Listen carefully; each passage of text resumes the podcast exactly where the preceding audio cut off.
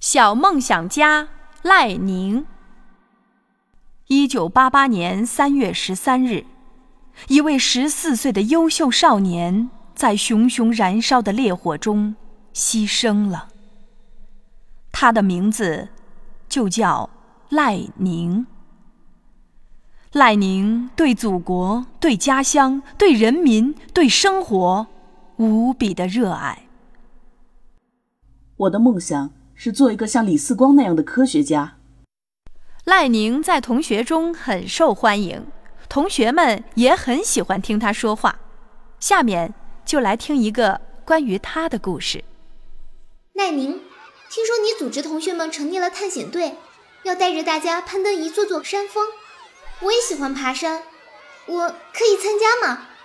可以啊，大家都可以参加。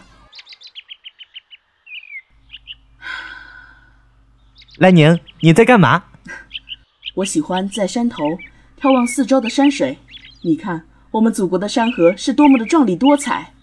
我的梦想是做一个像李四光那样的科学家，做一个地质工作者，走遍祖国的奇山丽水。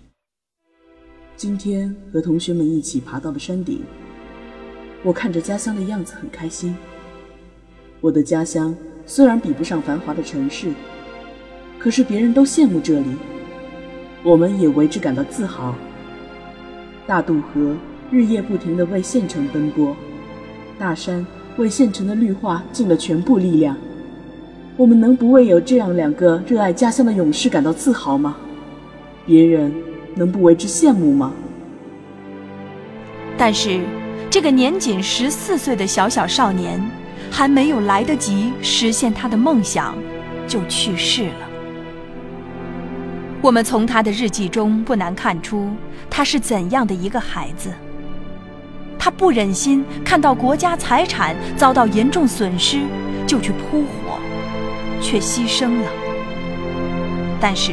赖宁小朋友这份精神，却永远值得我们学习。